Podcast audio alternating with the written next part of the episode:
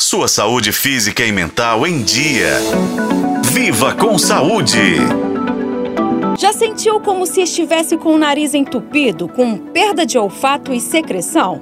Se você está em dúvida sobre qual dos ites está enfrentando, não se preocupe, você não está sozinho. Especialistas dizem que há uma confusão muito comum entre rinite e sinusite, por causa dos sintomas e até mesmo dos nomes que são bem parecidos. Bom, o sufixo it indica inflamação, então vamos tentar esclarecer a diferença entre as duas condições. O otorrinolaringologista do Hospital SEMA se Cícero Matsuyama nos ajuda com isso. Como devemos caracterizar a rinite? A rinite quando o processo inflamatório ative a cavidade nasal propriamente dita. E as sinusites? As sinusites ocorrem quando esse processo inflamatório atinge nessas cavidades paranasais, ao lado da cavidade nasal, tem comunicação íntima com essa cavidade nasal. Então, nós podemos destacar assim: essas cavidades estão atrás das nossas bochechas, entre os nossos olhos e na região frontal.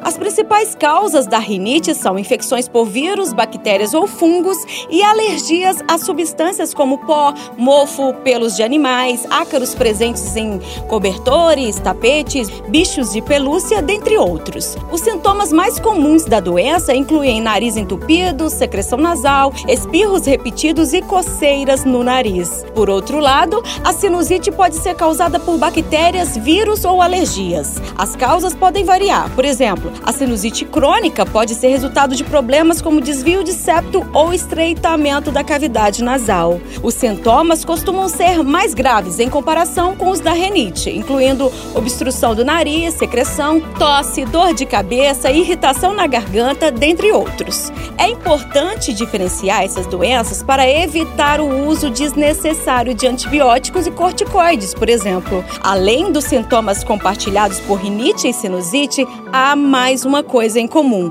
Em ambos os casos, é importante procurar um médico se os sinais persistirem após cinco ou sete dias. Até porque a demora em buscar ajuda médica também só piora o quadro. E o especialista indicado para avaliar esses tipos de casos é o otorrinolaringologista. Então, pessoal, cuide da sua saúde e evite complicações desnecessárias. Eu sou Nubia Oliveira e este foi o podcast Viva com Saúde. Acompanhe pelos tocadores de podcast e na FM O Tempo.